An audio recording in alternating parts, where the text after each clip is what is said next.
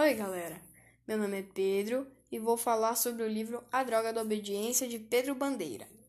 A história se passa no Colégio Elite. O Colégio Elite não era como os outros.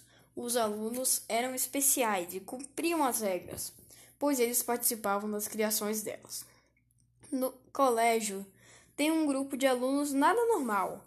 Eles são detetives e se chamam os caras. Os integrantes eram o Miguel, o líder, o Calu, o mestre da maquiagem, o Crânio, o cérebro do grupo, e a Magri, jogadora de vôlei e a única mulher do grupo.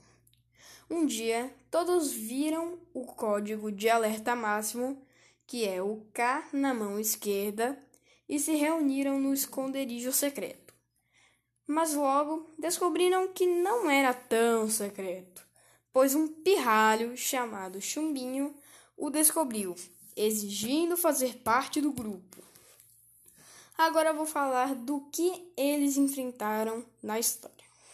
O Dr. QI, ou melhor, o diretor Cardoso, dono da Pain Control, indústria farmacêutica criadora da poderosa droga da obediência, que transforma a pessoa desobediente em obediente.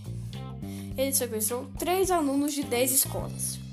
Na verdade, eram dois alunos, e o terceiro era o oferecedor da droga.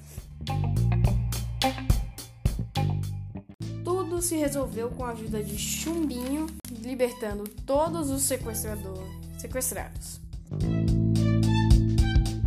Bom, eu gostei muito da leitura que quando eu vi já tinha lido todo o livro. Tchau!